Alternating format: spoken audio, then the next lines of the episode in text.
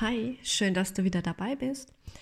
In der letzten Folge haben wir uns das Zusammenspiel von Nahrung, Krankheiten, Allergien und Durchfall angeschaut. Aber was gibt es noch neben dem Trockenfutter und Nassfutter für unsere Hunde und Katzen? Also welche Nahrungsergänzungsmittel sind gut und ab wann wird es schädlich? Im Handel gibt es auch Ergänzungsfuttermittel. Normalerweise muss zu einem Alleinfuttermittel, wie es das meistens bei Trockenfutter und Nassfutter ist, nichts hinzugegeben werden. Ähm, dadurch kann es passieren, dass du deinem Hund oder deiner Katze zu viel des Guten gibst. Also zu viel von zum Beispiel Vitamin D, das dann wiederum die Kalziumaufnahme fördert und dies behindert die Aufnahme von Kupfer. Also herrscht eine Überversorgung an Vitamin D und gleichzeitig eine Unterversorgung von Kupfer. Und so kann dann der Körper nicht richtig funktionieren, da auf ein sehr genaues ähm, ja, Zusammenspiel angewiesen ist. Und daher sollten die Ergänzungsfuttermittel mit Vorsicht genossen werden. Es muss nämlich genau geschaut werden, was ist da drin enthalten, was bekommt dein Hund oder deine Katze schon an Futter, mit welchen Inhaltsstoffen. Wird deiner Fellnase hin und wieder Leber gegeben, dann sollte der Haushalt an Vitamin A gut sein und dann solltest du eben auch kein weiteres Vitamin A zusätzlich geben. Also du siehst, das Zusammenspiel ist hochkomplex und auch sehr empfindlich. Nun schauen wir uns mal die Ergänzungsfuttermittel im Allgemeinen an. Die im Handel erhältlichen Ergänzungsfuttermittel bieten schwerpunktmäßig Kohlenhydrate, meist in Form von Getreideflocken mit aufgeschlossener Stärke, vielfach durch Vitamine angereichert, als Ergänzung zu proteinreichen Rationen zum Beispiel. Proteine zum Beispiel in Form von getrockneten oder konservierten tierischen Nebenprodukten, meist als Kauprodukte oder Belohnungshappen. Auch durch Gefrierung oder Trocknung haltbar gemachtes Rohfleisch oder Schlachtabfälle werden auch oft angeboten. Vitamine und Mineralien, die als Mischung oder auch als Einzelpräparate angeboten werden. Also hier nochmal der Warnhinweis. Ergänzungsfuttermittel wie Vitamin- und Mineralfutter spielen bei der Zubereitung von selbstgekochten oder bei der Rohfütterung, also BARF, eine wichtige Rolle. Für gesunde erwachsene Tiere, die Alleinfuttermittel erhalten, ist eine weitere Zufuhr von Vitaminen und Mineralien oft unnötig oder sogar schädlich. Kommt aber ganz darauf an, welches Futter man den Tieren gibt.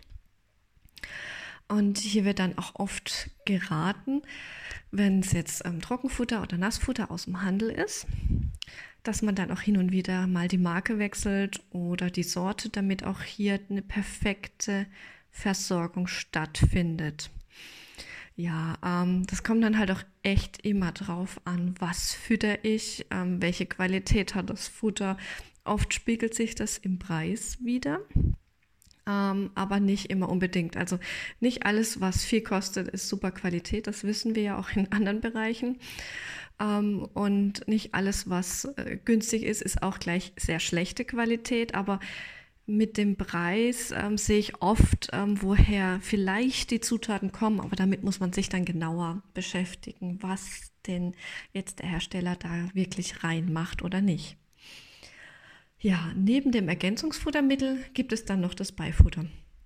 Ob man Kauknochen für Hunde als Ergänzungs- oder als Beifutter betrachtet, hängt davon ab, also welche Qualität sie haben und ob sie ergänzende Nährstoffe zur Futterration liefern. Tun sie das nicht, ist es Beifutter. Der Begriff Beifutter oder auch Beifütterung wird zum Beispiel bei der Welpenaufzucht verwendet und bedeutet in dem Fall das Futter neben der Muttermilch. Klassisches Beifutter sind Leckerlis oder Snacks, die es dann natürlich in vielen Varianten gibt und die oft als Belohnung bei der Erziehung eingesetzt werden oder einfach um ja, unsere Vierbeiner zu verwöhnen. Einige Hersteller nennen dann noch Zusatznutzen, zum Beispiel hilft gegen Zahnstein oder unterstützt die gesunde Darmflora. Also bezüglich des Zahnsteins kommt es auf die Form und Konsistenz der Leckerli an. damit sie beim Kauen einen Abrieb des Zahnsteins bewirken können. Also nicht überall, wo es draufsteht, funktioniert es tatsächlich, habe ich mir sagen lassen.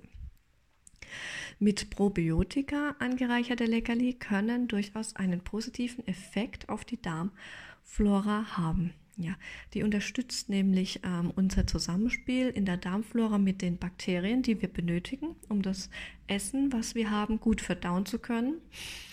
Und ähm, da ist es auch sehr wichtig, dass wir immer einen ja, gewissen Bakterienstamm da haben und auch ähm, vom pH-Wert, der immer richtig ist.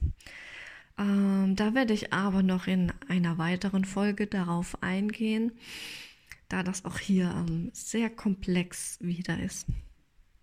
Ähm, Kausnacks für Hunde sind als Beschäftigungsmöglichkeit sehr gut geeignet und es gibt sie in vielen Varianten. Kaustangen oder hartgebackene Kekse, Produkte aus Trockenfleisch, Haut und Fell sowie Kauknochen.